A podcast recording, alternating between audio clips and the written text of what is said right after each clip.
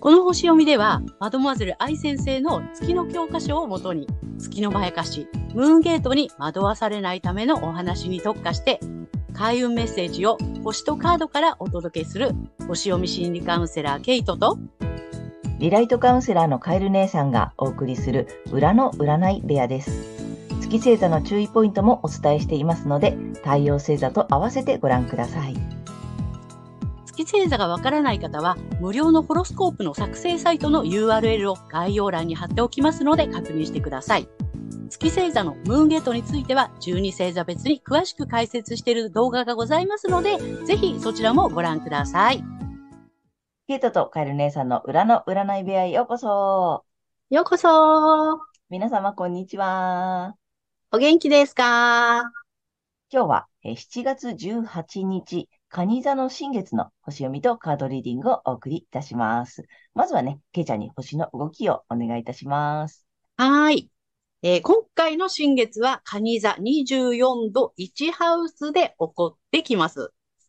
国家国民を表す1ハウスにあって、えー、共同体の進化、えー、真意、神様の意志ですね。あとリーダーシップなどがキーワードになっています。適度な外部の影響を持ち込むことで共同体は進化するというような意味の度数なので、私たちの国民の意識はそういった進化に向かってスタートしていきそうです。そして、今回の新月に調和的な角度をとっているのが、大牛座の天皇星と魚座の海王星で、この3つの点で幸運の小三角形が形成されています。また、背面からプレッシャーをかけてきているのが、6月にヤギ座に戻ってきた逆行中の冥王星。ここですね、社会の頂点にいる人が多くの人の生活を決め、え重要なものでも軽く決めてしまう嫌な面が見えてくるというような意味合いの度数にあり、この冥王星が加わることで、もう一つの小三角形、そしてゆりかごとも呼ばれている台形ができています。また、この海王星、冥王星と150度、緑の点線ですね。で、つながっている。この頂点となっているのが、金融などを意味する金星になります。この鋭角の三角形、ヨット、またはヨードとも言うんですけども、これは別名、神の指先と言われ、宿命的な配置とされています。え海洋性、え妖怪、まあ、溶けて混ざるとか、あと癒しなどですね、海洋性の目的。あとは、冥王星の破壊と再生という目的のために、えー、強制され、まあ、しつけられて、えー、働かされる金星という構図になっています。そしてこの金星は7月23日から逆行を開始します。なので、何か金関係に見直しせざるを得ない宿命的な出来事、まあ、そういった情報が出てくるかもしれません。えまた、通貨に関わる変化、変革、え薬や外交に対する政府の姿勢など、外部の影響を持ち込むことで進化が促されて、さらに救いの手が差し伸べられていくというような流れがあるかもしれません。そして個人的には、え、適度な外部の影響、新しい視点を持ち込むことで、自分自身の進化が促されて、えー、意識もそちらに向かっていきそうです。理想や未来に向けて、えー、自分の古い資質を現代的に活かして結晶化、まあ、あなんていうんですかね、トイレ行くみたいな感じですね。で、価値あるものにしていくという意識を持つといいでしょう。えー、例えばですね、ちょっと古いんですけども、24時間戦えますか？とがむしゃらに頑張っていた古い資質を24時間楽しめますか？というようなね、えー、現在の幸せに活かしていくというような感じだと思います。はい、前回の満月で素晴らしい可能性を見出し、育てることなどを促されて、今回はこの古い資質もアレンジ、結晶化して、自分も共同体も進化するスタートとなる新月。まあ、全体的な流れはこんな感じかなと思います。はい、ありがとうございます。ありがとうございます。なるほど。また、こう、進んでいく感じなんだね。進んでいくね。本当だね。前回、うんえこうね、まあ、最初からね、えっと、星座ごとにね、こう進んでいく過程が面白いね。そうなの。なんかね、これ植物をさ、こうね、季節の巡りで育っていくように、私たちのこういうね、なんていうのかな、人間性とかっていうのも、こうやって促されて育っていくのかなっていう。ねうん。え今回はあれだね、えっと、前回その可能性を見出して育てるっていうところまで来てて、今回はなんかね、自分の中に眠る古い資質とかも、あの、あ新しくしていって、それも使っていきましょうみたいな感じだね。そうなの。うん。面白い。はい。ということで、まあ、全体の動きはこんな感じということで。ははいい。で、ちょっとね、前回からね、私たちもあうの月星座のね、この月の欠損をね、特化してお話ししたいと思っているので、今回もね、ちょっと月のお話多めでね、お送りしたいと思っているので、じゃあはい、次に星座さんに行ってみようと思います。はい。では、今回の新月が魚座さんにとってどんな新月かということでお伝えしていきたいと思います。はい。魚座さんが適度な外部の影響、新しい視点を持ち込むことで進化が促されるエリアは遊び、楽しみ、恋愛、趣味、スポーツ、自己表現、子供などがキーワードの、えー自己表現と創造性、クリエイティビティの領域になります。え前回の満月で見つけた自己表現や創造性の可能性をさらに新しい視点を持ち込むことで進化、まあ、良い変化が促されていきそうです。えーここは芸術とか芸能、創作活動などの領域でもあるので、外部からの刺激によって豊かなイマイマジネーションがもたらされそうです。うまく活用していってください。はい。そしてこの時期のラッキーアクションになります。発展のキーワードは発掘、物欲、視覚化、見つけるなどです。えー国内旅行や日帰り旅行など、自分にとっていいもの、欲しいものをぜひ見つけて行ってみてください。えー気軽な電車旅でも日帰りドライブ、日帰り温泉などでも OK です。はい。そして金運アップの鍵ですが、義務、働き方と健康管理において、えー自分に良い暗示をかけること。えー私たちは実は様々な暗示にかかっています。例えば、働かざる者食うべからずとかね、出る杭は打たれるなどの、えー暗示に無意識にとらわれていたりします。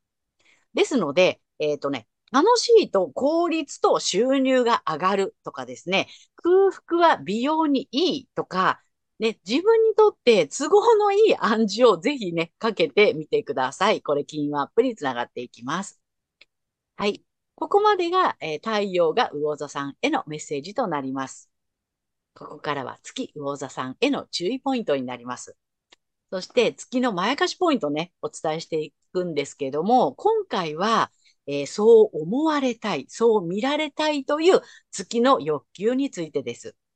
月魚座さんは、えっ、とですね、まあ、同情心がある人だと思われたい。えー犠牲的な人だと思われたい。そして、優しい人だと思われたいという欲求があるようです。で、そんな月魚座さん。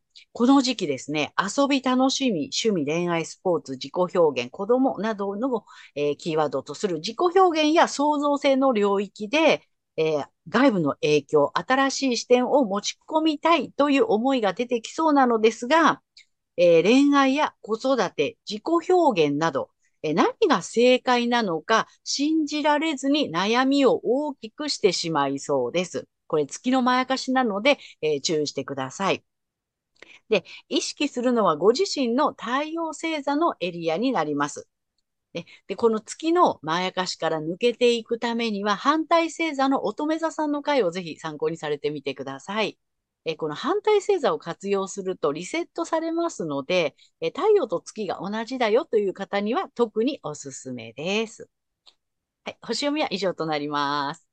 ありがとうございます。ありがとうございます。はい。まあ、ちょっと前回も、あのーこのね、月の決算のポイントの解説を、あの、お話ししてて、まあ、いつもね、私たち、あの、こだわらなくていいよっていう説明をね、あの、何度かしているかと思うんだけれども、今回はね、この、思われたい、そう見られたいというね、えー説明をしたいんだよね。ではい、あの、まず言っておきます。まあ、何度か、あの、特別動画も出しているのでね、うん。月星座が魚座さんにはまず言っておきたいんだけれども、あのね、マドマゼル愛先生も言ってた、一番、やっぱり、あの、反応があると。やっぱりおっしゃってたよね。ね、おっしゃったね。なので、ちょっと落ち着いて聞いてください。落ち着いて聞いてほしい。で、ちょっとさっきね、ケイちゃんも言った通り、まあ、どう思われたいっていうのですね、ポイントとして、まずね、もう一回ちょっと言うけど、えー、月星座が魚座さんは、まず、優しい人だと思われたい。ね、同情心がある人だと思われたい。えー、犠牲、犠牲心がある人だと思われたい。あと、共感力がある人だと思われたいというね。これ、まあ、感情のところなんだよね。その最終星座なんだよね。そうなんだよね。情緒的なさ、あの、最終星座になりますので。うん、ちょっとお、まあ、ある意味大きくなっていくというかさ、うん。うん。の最終星座の情緒の欠損の第三、第三星座になるので、だからすごく、まあ、で、特別動画でもお話ししてるんだけども、やっぱり人としてね、まず、こう言われるとすごくショックなんだよね。うん。だから誰もが反応しそうなポイントを持っている上に、なんかね、この月星座でさ、やっぱり、この、なんつったらいいの、傷を 触られるみたいなさ、感じがして、ギャーみたいになるのよね。うん。だから、すごく反応、まあ、反響が大きいというかさ、うん、あの、マドマゼル愛先生も言ってたけど、一番月星座魚座さんがやっぱ信じないというかさ、そんなはずないみたいなことがあるっておっしゃってて、あ、もう私たちもそうだなってすごく納得したんだよね。うん、で、この思われたいでじゃあ何って言ったら、例えば例題で言ってるんだけど、例えば頭のいい人になりたいではなくて、うん、頭のいい人だと思われたい。こんな感じ。うん。うん。ね。ちょっとワンクッション入ってんのよ。そう、似て非なるもの。そう。なのよ。なので、そこいらないよっていう話をしたいのね。うんうん。うん。なので、まあ、この月星座、魚座さんには特にこう、なんて言ったらいいの、分かっていただきたいのでさ、もうギャーってなっちゃうからさ、うん、おー、ま、ちょっと落ち着いてっていうところと、じゃあどういうことなのって言ったら、優しくないって言ってるわけじゃなくて、優しい人に見られなければいけないみたいになっちゃってんのよね。うんうん、優しい人だと思われたいみたいなさ、そこをすごく追い求めちゃうみたいな感じなのよね。うんなので、優しくないとか優しさがないって言ってるわけではなくてさ、まあ優しさは普通に大丈夫だから、そこにこうこだわらなくて、だからこだわらなくていいって言ってるんだよね。うん。うん。で、ある意味、ある時もあるし、ない時もあるのよ。うん。うん。どっちもあるのよ。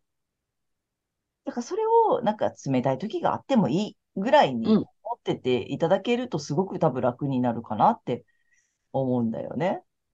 ねで、この思われたいって結構無意識でさ、で、私たちがいつもさ、こだわらなくていいよってお話をしてるんだけども、いや、こだわってませんけど、みたいなね。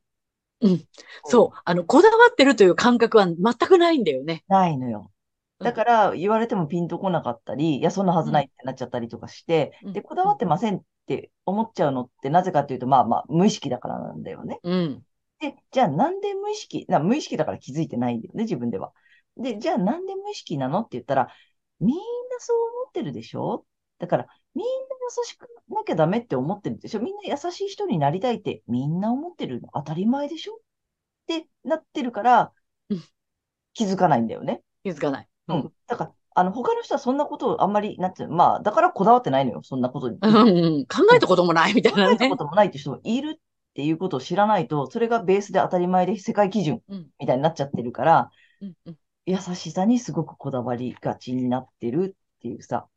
うん、で、まあさ、ちょっと愛先生の言葉をお借りするとさ、まあそういう意味でも優しさがわからないみたいなこともおっしゃってたんだよね、この間。うん。うん。で、そのさ、だからこのね、月の理論を愛先生が一番最初に話したときに、一番反発して、一番批判的で、一番めちゃくちゃ文句言ったのは、月星座が魚田さんだ。で、その批判がね、批判のコメントとかやりとりが一番優しくない、優しさのかけらもない言葉でこう攻撃的に。辛辣な言葉で。辛辣な言葉で、そんなはずあるわけがないって言ったのが、やっぱり月星座の大座さんで、で、全然優しくないのに、優しいはずだ、優しくなきゃダメなんだって言ったっていうのはさ、あ、まさにだな。だからそれが悪いわけではないし、うん、うん、なんだろうね、なんかその優しさもあるじゃん。でもあるじゃん。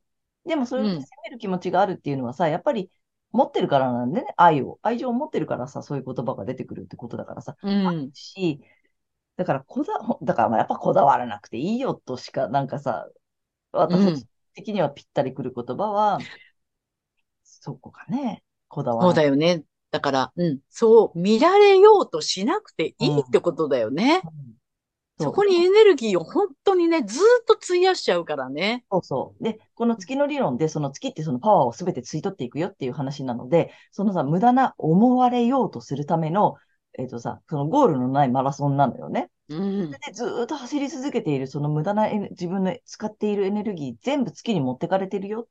で、うんそう見られなければいけない、そう思われなければいけないっていうことばっかりに注力しているうちに人生が終わってしまうよっていうことをさ、唱えていることなので、だから早く気づいて、もう冷たい人も受け入れようよみたいなさ、優しさうんそんなになくても大丈夫だよっていうことに気づいて、そのエネルギーを使うことをやめれば、他のところにさ、その自分のエネルギーを使えるよっていう話なんだよね。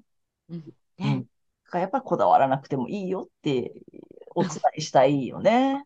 そうね。うんすごい楽になると思うん。そう見られたいのよね。優しい人に見られないとうん、やばいって思ってんのよね。う。うん人としてやばいでしょ。人としてダメでしょ。みたいにさ、うん。うん。すごく思いがち。うん。で、その、このキーワードがね、だから月星座魚座さんはさ、やっぱり一番お伝えしたいのはさ、他の星座さんの欠損ポイントを見てみると、面白いと思うんだよね。みんなはこん、あ、みんなはこんなことにこだわってんだ。ええみたいな。そうそうそうね。人の見るとわかるよね。わかると思うんだよね。え、そんなこと考えたこともないのにってそいうそうそう。絶対あると思うので、ちょっとね、うん月星座魚座さんは特に他の12星座のポイント、欠損ポイントを見てみて、みんなはそんなことにこだわってる。ええみたいな。え、何そ、え、ちょ、つまんないとか、ちょ、くだらないとか、え、ちょ、なんか、しょぼいとかって思うやつに、あの、囚われて、わーってなってたりするのね、他の星座さんは。だから、うんそれを知っていただいて、自分がその優しさというさ、ちょっと大きなテーマにはまっちゃってるよっていうことにね、気づいてほしい。ね。うん。うん。で、あの、太陽星座の方を活かして、そっちの良さ。で、じゃあ、まあ、ちょっと前回もお話ししたけどね、ケイちゃんがさ、いつも星読みをしていると、他の星座が絶対補ってくれている。うんうん。ので、そうなの。大丈夫なので、うん。だから、ごじ、みんなね、それぞれホロスコープ違うので、あの、つ今見ていただいている月星座、魚座さんのあなたのホロスコープはあなたしかないので、そこには絶対必ず他に、うん補ってくれる配置があるんだよね。そうなの。なので、そっちをぜひ活かしていただきたいなと思います。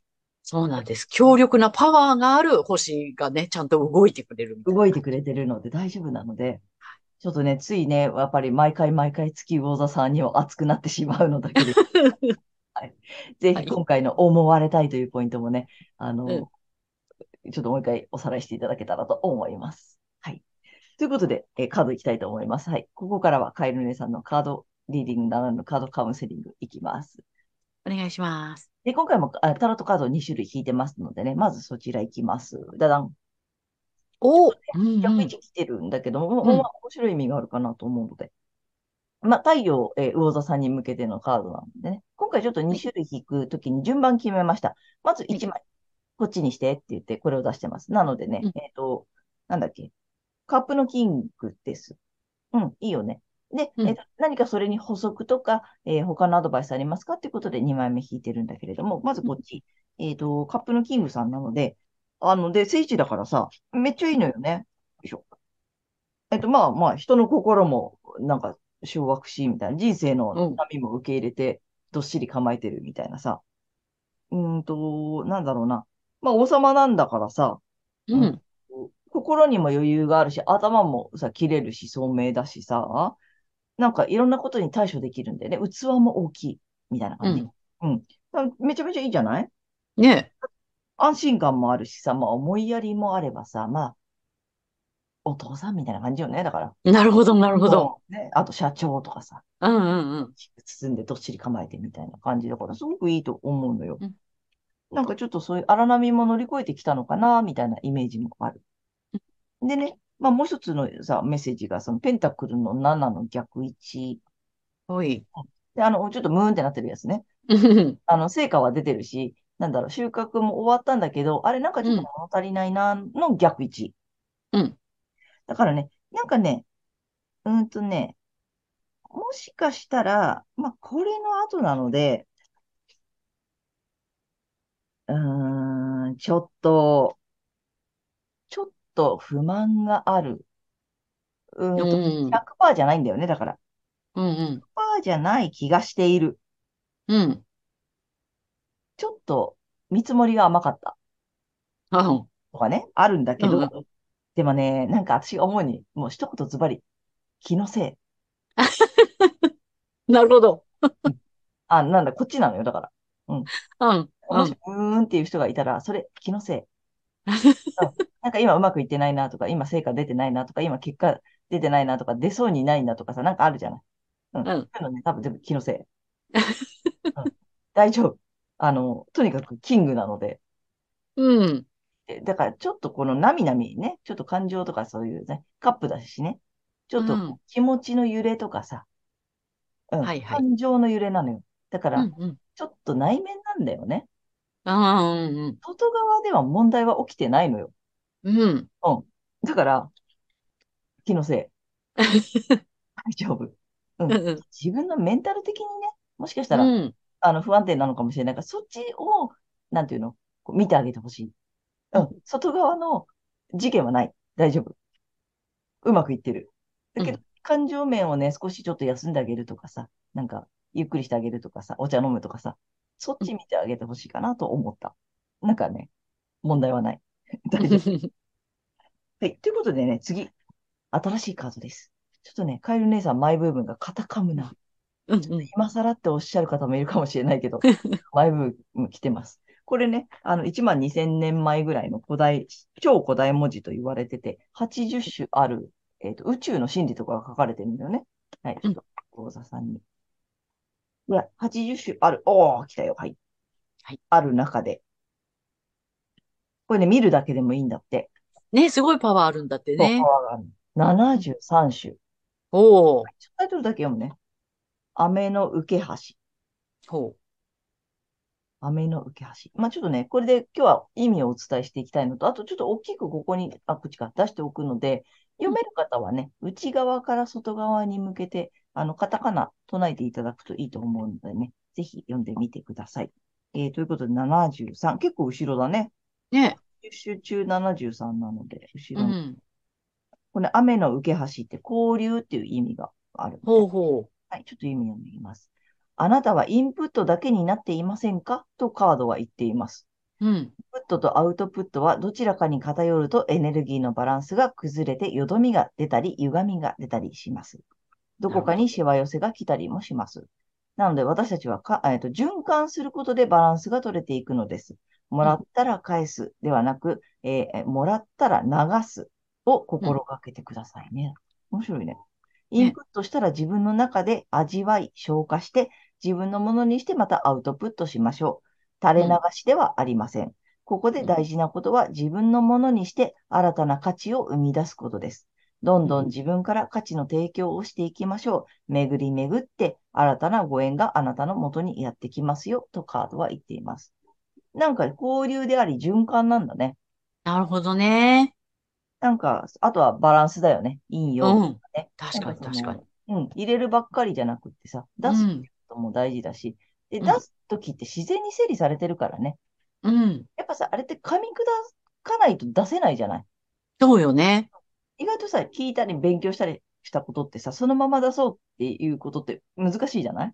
うんうん。なんか一回やっぱり何か自分の中で咀嚼をしたからこそ出るからさ、うん。なんかそんなことをやってみるといいよいうことをうん伝えているんだと思います。ぜひぜひちょっとね、新しいパワー受け取ってみてください。はい。ということで、カエルネさんのカードカウンセリング以上となります。ありがとうございました。ということで、今回は7月18日、蟹座の新月から8月1日までのね、星読みとカードリーディングをお送りしました。で皆さんご自身の太陽星座の回をご覧いただいていると思うのですが、ぜひね、月星座も調べていただいて、その注意ポイントもご覧になってみてください。また、月のまやかしから抜けるために、反対星座もね、あの、参考にしてみてください。はい。ということで、えー、けいちゃん、次回の放送は？はい。8月2日、水亀座の満月となります。えーいつもね、チャンネル登録やグッドボタンなど励みになりますので、ありがとうございます。えーこれからもよろしくお願いいたします。お願いします。はい。私たち二人の個人鑑定の詳細やブログ、公式 LINE などの URL は概要欄に載せてありますので、そちらの方もぜひよろしくお願いします。ということで、皆様素敵な2週間をお過ごしください。ありがとうございます。ありがとうございました。